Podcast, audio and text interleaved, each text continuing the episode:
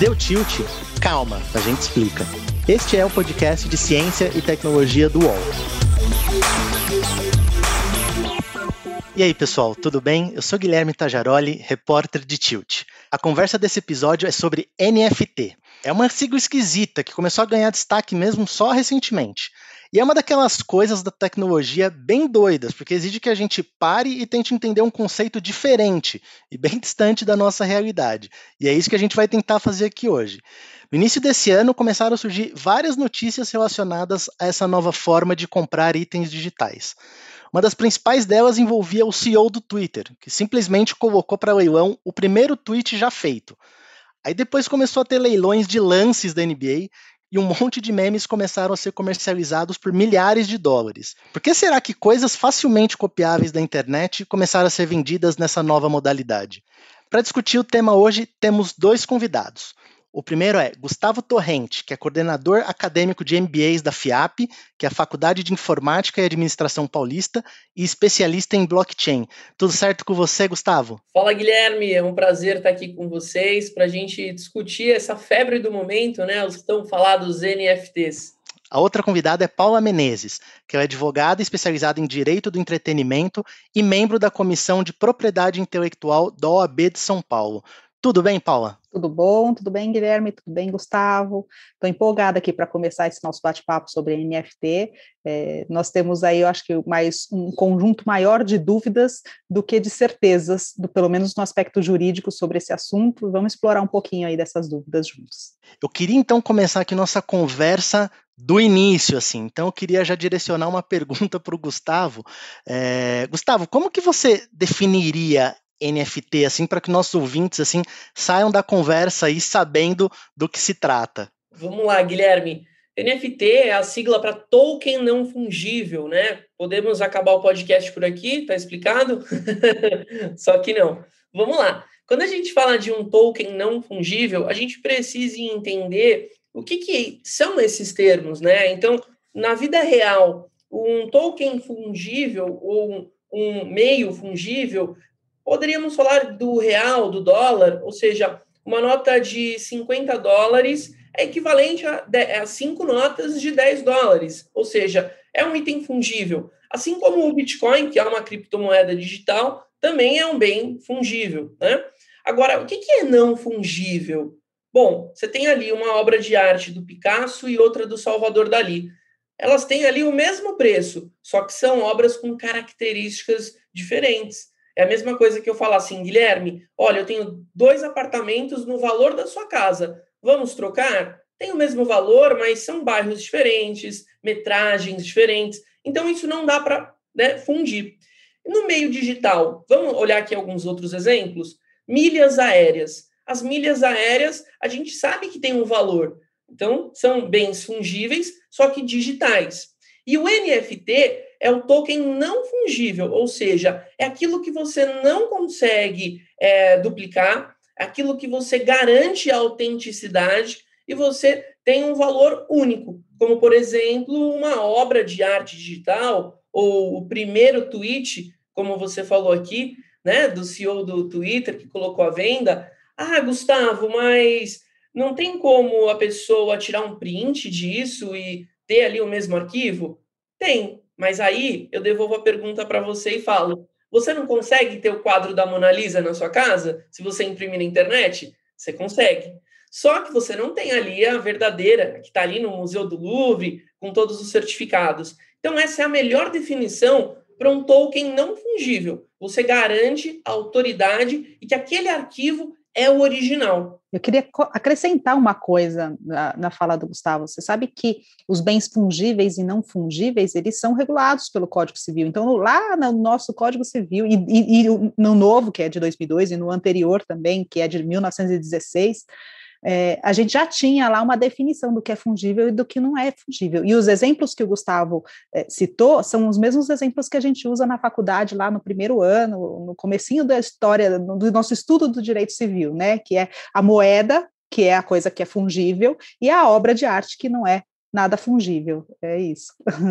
Bom, então resumindo, então algo fungível é algo que você consegue trocar por outra coisa igual. Aí o Gustavo comentou de, de dinheiro, né? Então você tem, sei lá, 10 reais, então você consegue ir trocar é, 10 reais por outras duas notas de 5 reais. Aí. E não fungível, então é algo, digamos, raro, algo que, que tem valor único aí, e que, sei lá, é, é, possível vender num leilão e que pessoas provavelmente vão se interessar por ela. É, é um pouco por aí, né, Gustavo?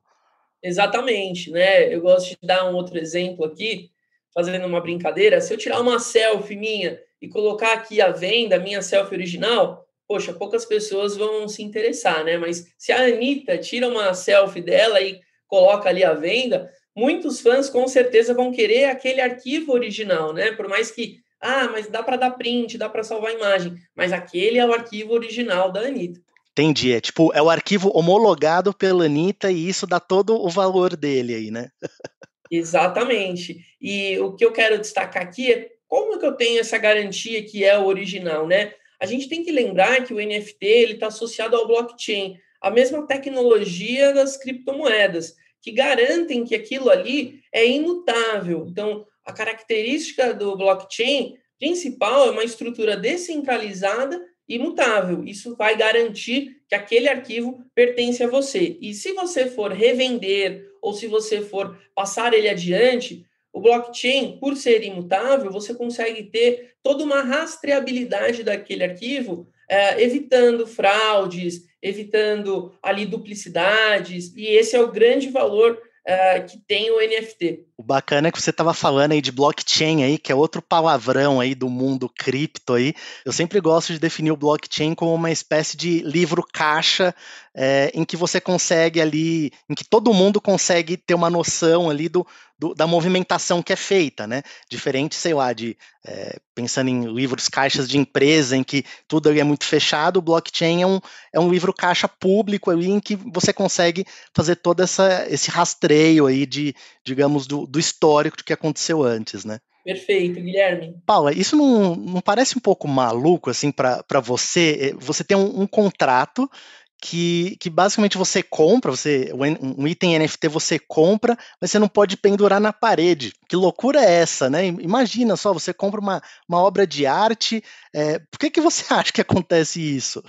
Eu acho interessante isso. É, porque eu acho que isso acontece por questões de, de valor.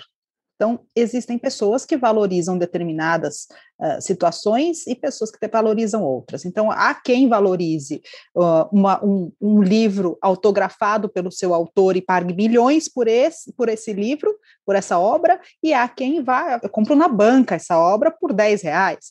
Enfim, é, é, e isso também se reproduz no mundo digital.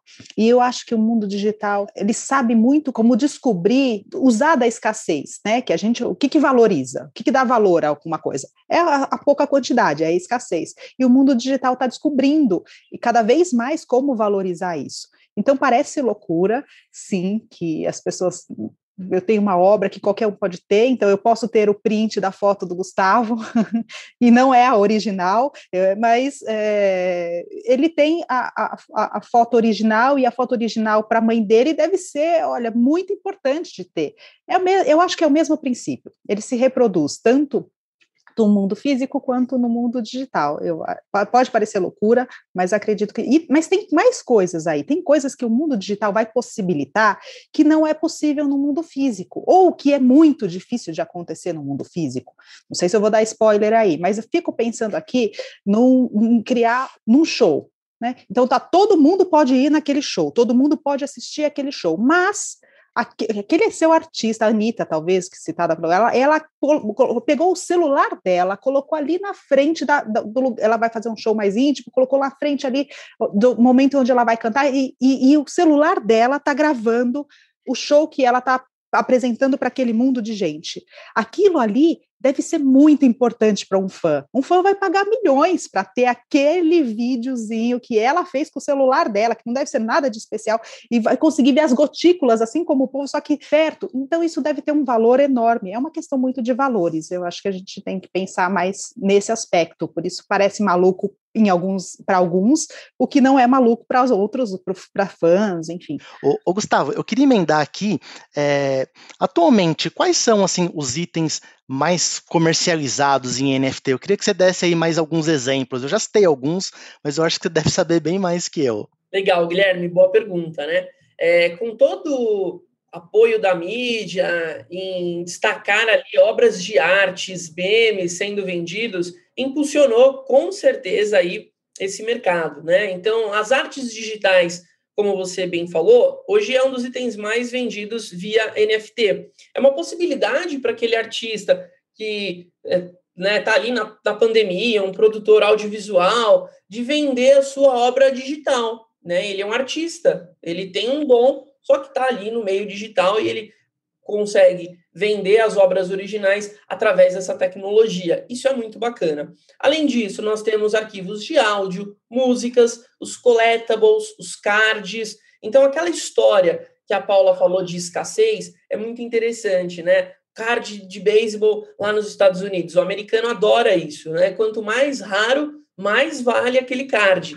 E hoje você tem exemplo de cards digitais também que são comercializados através das exchanges, através aqui das plataformas que comercializam, intercambiam esses NFTs em troca de criptoativos. Paula, você em algum momento começou já a dar, digamos, um, um, spoiler aqui do que eu tinha pensado, mas é, eu queria que você falasse um pouco sobre se, se, se já existe aí uma, uma previsão jurídica para coisas em NFT, né? Porque, em tese, você está colocando algo ali no blockchain, que é uma espécie de livro caixa digital, e, mas isso, isso é válido? É, existe alguma discussão nesse sentido? Essas discussões que estão acontecendo são essas são as mesmas que a gente está tendo aqui. Né? Então, do ponto de vista jurídico, não está acontecendo uma discussão específica sobre a NFT.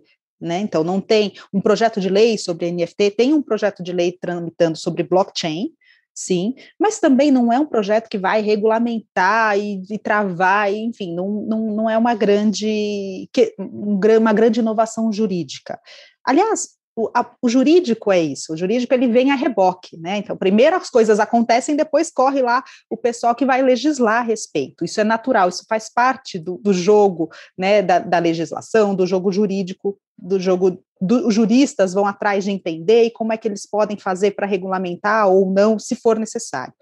Então, não tem nada acontecendo juridicamente. O que tem, o que sabemos é, é o, o direito tem que tutelar. Então, de alguma maneira, os juristas encontram uma forma de tutelar as relações que acontecem tanto no mundo físico e que não são conhecidas pelo direito, quanto no mundo virtual que estão cada vez mais sendo mais rápidas e mais aparecendo com maior velocidade, não é mesmo? Então a gente sabe é possível é, vender, comercializar coisas via NFT? Isso é legal? Isso não é legal? Não, não dá para dizer que é legal, não tem uma lei sobre isso. Mas sim, é legal. É qualquer compra e venda é um é, faz, compra e venda é um instituto jurídico. Isso é uma compra e venda. Então, do ponto de vista jurídico, isso tá de alguma maneira está tutelado. Pode, pode ser que surjam questões que vão ser que vai ser necessário, vão fazer com que uh, leis surjam, que, com que regulamentos surjam para não deixar a coisa acontecer sem algum tipo de critério. Mas o que, o que hoje eu estou vendo, o que hoje nós estamos vendo, até conversei outro dia com uma colega minha, é que não há necessidade, por enquanto, de nenhuma regulamentação específica. Pode ser que isso se observe com o tempo, mas por enquanto não. E isso é legal e é possível fazer essa compra e venda, essa negociação. É, existem alguns parâmetros que vão ter que ser utilizados, então os parâmetros de direito autoral, né, que é a minha área específica, eles são, eles devem ser observados. Então, eu vou te dar um exemplo. Nós, no direito autoral, né, quando não sei se vocês já viram contratos de direitos autorais, a gente coloca, tem uma cláusula gigante lá que, que ocupa uma página inteira que fala que, que aquela obra pode ser comercializada em CD, DVD, disquete, é, pendrive, que pode ser comercializada no avião, pode ser comercializada no, no navio, na TV, na TV a cabo, no, no stream é uma cláusula enorme, né? Vocês já devem, se vocês tiverem contato, quem teve contato com o direito autoral, viu que existe uma cláusula enorme. Por quê? Porque o direito autoral diz que a gente precisa relacionar todas as formas de utilização e todos os meios de materialização para que possa ser aprovado. Só que nesses contratos, na maioria dos contratos passados, não deve ter NFT. E aí, né, o que, que vai acontecer? A pessoa que é detentora dos direitos daquela obra, que não previu a NFT, pode gerar uma NFT e vender e comercializar? Não pode? Então, essas questões a gente vai surgir, mas o direito vai tratar. Provavelmente vão começar a surgir questões nesse sentido, o judiciário vai analisar, vai estudar, com a ajuda de juristas, de pessoas que, que estudam essas, uh, esse assunto, isso, isso vai se encaminhar de alguma maneira. Não sei como, mas vai. Eu acredito que é, defendendo o direito autoral, defendendo aqui a minha praia, que as pessoas, os detentores, os titulares originais da obra vão conseguir ter para si a possibilidade de fazer, de emitir ou não uma NFT. É, até porque, imagine, a pessoa é dona de algo, se ela não conseguir vender do jeito que ela quiser ali, seria bem esquisito, né? É, a não ser que, sei lá, eu que não, não sou dono de nada, chego lá e falo, ó, vou registrar isso aqui no NFT e vender. Aí eu imagino que aí, aí começa a batalha jurídica, imagino, né? E você sabe que esse, esse é um grande receio, Guilherme, porque é, uma pessoa, eu fico imaginando aqui o que eu, uma coisa que eu imaginei muitas vezes e também já conversei com colegas.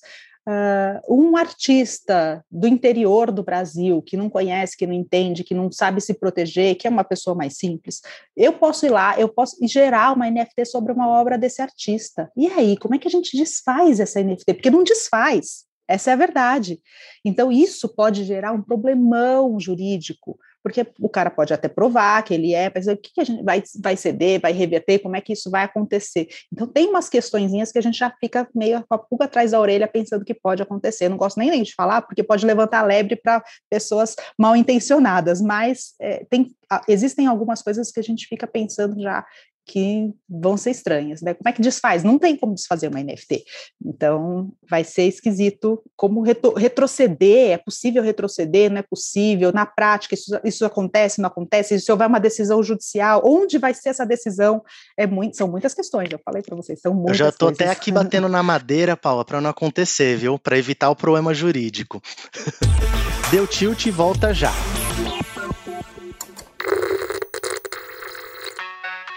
Game Trends é o podcast do Start Wall em que eu, Bruno Isidro e Letícia Vexel comentamos o assunto mais importante de games da semana. Você pode ouvir o Game Trends no Wall, no YouTube ou na sua plataforma de podcast preferida.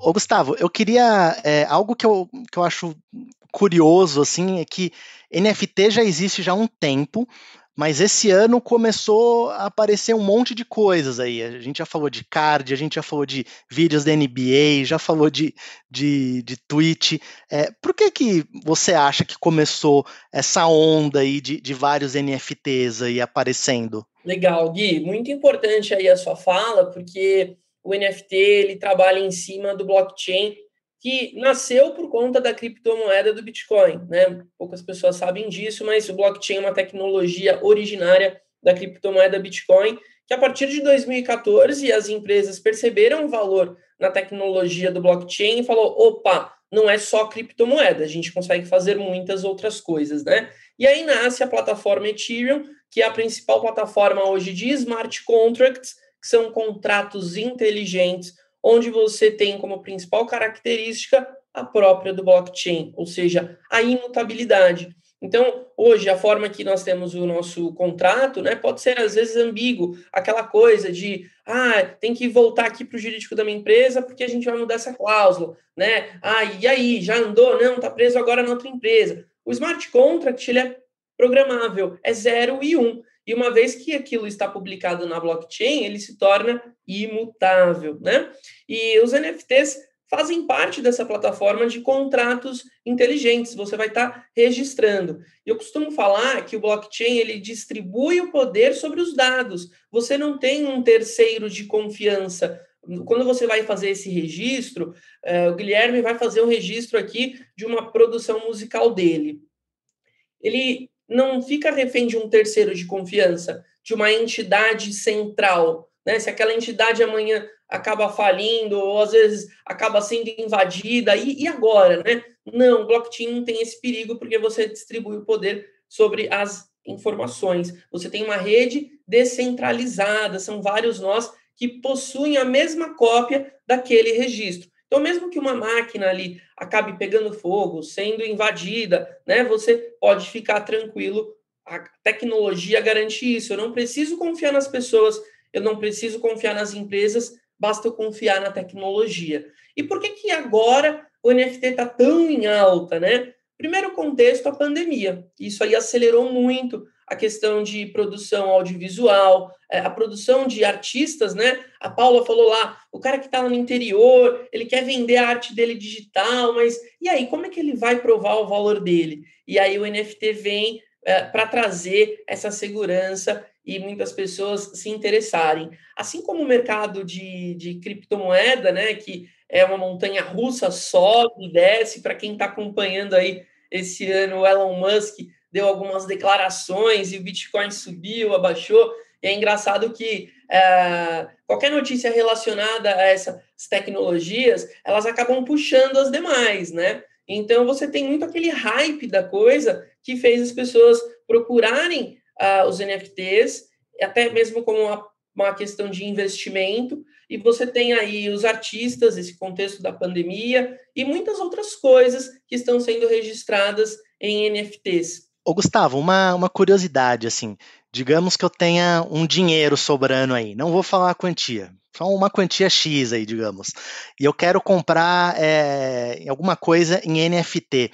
Essa compra ocorre necessariamente com criptomoeda, então eu teria que, sei lá, comprar uma criptomoeda, chegar aí num, num desses lugares em que, em que se tem leilões aí de NFT é, e, e para poder adquirir. Como que é um pouco esse processo? Conta pra gente aí. Boa, vamos dar a dica aqui para quem está escutando a gente, o passo a passo, né? Eu vou fazer um Pix para comprar um NFT? Não, você não vai fazer um Pix. O primeiro passo é você ter uma carteira digital, né? É, essa wallet digital, ela vai permitir que você armazene as suas criptomoedas. É, é um meio digital, não é físico, né? Então a gente precisa ali de um endereço na nossa blockchain. A partir do momento que você tem esse endereço, que é o endereço da sua carteira, você pode trocar real, tá? E aí a gente tem várias casas, exchanges, que nós chamamos de compra e venda de criptomoedas, tá?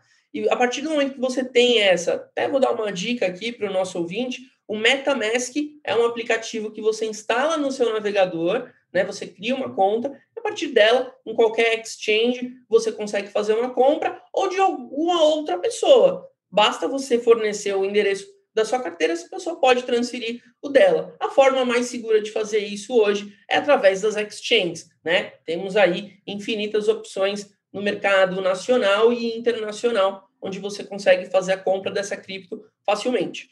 A partir do momento que você tem lá o MetaMask instalado no seu navegador e você acessa as principais plataformas de NFT, né? OpenSea é uma delas. É, ela já vai reconhecer no momento da transação que você tem a sua carteira instalada e ela vai pedir permissão para você, né, autorizar ela acessar a sua carteira. E aí, uma vez essa permissão concedida, você consegue fazer a compra. Gustavo, mas eu tenho que gastar milhões para comprar um NFT? Imagina, né? A partir de 5, 10 dólares, você consegue comprar ali um token não, não fungível. Ai, a gente já tem artista fazendo isso aqui no Brasil, divulgando e fazendo, e tem, não é caro não, tem coisas baratinhas rolando por aí, viu? Exatamente, Paulo. E aí você compra lá uma obra que vale 5 dólares hoje e amanhã, por ser ali escasso, ou aquele artista ali deu um boom, aí você fala, olha só, eu tenho um, a, a, detenção dos direitos autorais dessa obra, né? eu garanto aqui através do NFT. É, a gente precisa ainda abrir muito a nossa cabeça em relação a essas tecnologias, a tudo isso. Num primeiro momento, parece ser muito estranho, mas com o tempo a gente vai ver que vai se tornar cada vez mais comum. A pergunta aqui que não quer calar. Algum de vocês aí já comprou alguma coisa em NFT? não, eu não comprei nada em NFT até agora. Não comprei, não tenho nem, na verdade, eu não tenho nem criptomoedas, não tenho meu wallet. Já pensei, para gente, eu preciso disso, eu preciso praticar, mas não, eu, eu quando atendo algum cliente ou quando tem né, alguma informação, alguma coisa que eu preciso falar, eu, eu estudo, mas na prática mesmo, não, não tenho. E você, Gustavo? com certeza. Para falar com propriedade também sobre o assunto, é, criptomoedas, mercado de NFT, né, desde 2014 aí fazendo transações com essas criptos. O alerta que a gente faz para o nosso ouvinte é a questão de golpes. Então, com todo o hype, muitas pessoas acabam se aproveitando com esquemas de pirâmide, prometendo lucros, e você não tem uma receita previsível. Eu invisto sim, né? É, não é a maior parte hoje dos meus investimentos, num portfólio diversificado representa ali apenas 5%. Eu leio as notícias, conheço os projetos que estão por trás de cada uma das criptomoedas e plataformas de NFT, mas fuja de quem está garantindo para você um retorno garantido, porque tudo isso não tem lastro, né? Ou seja, você não tem nada que esteja amarrado, que seja estável. Amanhã pode estar lá em cima, mas na outra semana pode estar lá embaixo como a gente viu essa montanha russa nos últimos três, quatro anos. Ô Gustavo, mas você tem é, NFT mesmo ou, ou, ou você tem, é, você, pelo que eu entendi, você tem criptomoedas, bacana, mas você já se arriscou aí em comprar algum pedacinho de NFT aí? Sim, é, eu, eu, me cadastrei numa plataforma chamada CryptoKiris, e isso em sala de aula eu mostro né, para os alunos e eu brinco com eles, eu falo, olha, eu tenho que tirar esse exemplo aqui do meu material porque eu morro de vergonha, né? O CryptoKitties é uma rede social de gatinhos, são card collectibles, né? Onde você consegue cruzar eles e acabar vendendo os seus, os seus gatinhos virtuais, né? Ele é um tipo de NFT. Tem, tem artistas, tem, tem um artista que pra, ele vende NFTs para financiar o seu projeto. Ele é músico e então ele fala assim: olha só, você quer ter 1% dessa minha obra musical? E aí a pessoa vai lá e compra esse, via NFT, ele negocia isso com algumas pessoas, e as pessoas compram, até 100, pode até 100 pessoas, porque tem 100% da obra musical, mas ele deve fazer todo um planejamento, até para que ele possa também manter com ele esses direitos, e ele comercializa 1% da obra musical dele, e essa pessoa, se essa obra musical vai para uma novela, por exemplo, que é aqui no Brasil, a forma que os autores que mais ganham são aqueles autores que estão ainda na TV aberta, ele, essa pessoa vai ganhar muito mais do que aquele valor inicial que ela pagou, só porque aí ela vai passar a ser titular de, um, de, uma parte do direito daquela obra. Então, toda vez que aquela obra for executada, que aquela obra musical, por exemplo, for executada, a pessoa recebe também, ela passa a ser titular.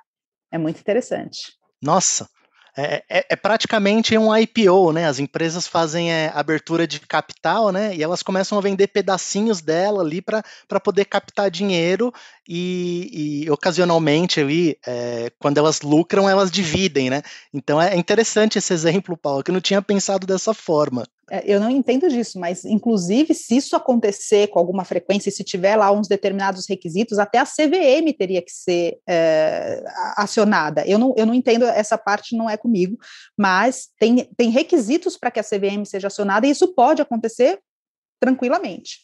É muito comum. Tem um nome para isso, Guilherme, é o ICO, né? É a oferta inicial de cryptocurrency, de criptomoedas.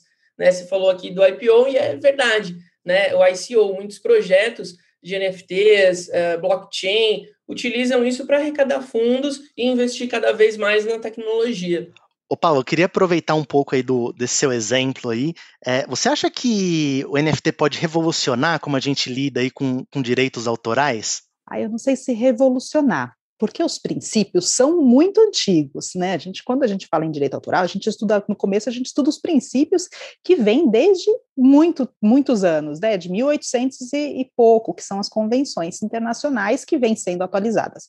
Então, não sei se revolucionaria, mas que ajudaria muita coisa. Então, um aspecto é esse que a gente já falou, do autorzinho, de um, de um autor, de, uma, de um artista menor, que não vai precisar ter a sua obra valorada por uma galeria, por um museu. Então, ele pode jogar a obra dele é, na, nas NFTs e, e, o público vai valorizar ou não aquela obra. É ele, é o público que vai decidir, né, via esses leilões, com uma facilidade sem intermediário. Então, não vão ser aquelas intelectuais, aquela coisa quadradinha, que vai decidir o valor de uma obra. Então, esse artista pode ganhar muito com isso. Esses artistas mais anônimos podem ganhar muito com isso. Assim como os artistas são, com certeza os artistas que não são anônimos, aqueles os artistas mais expressivos também ganharão. Mas é, essa essa disseminação é algo interessante.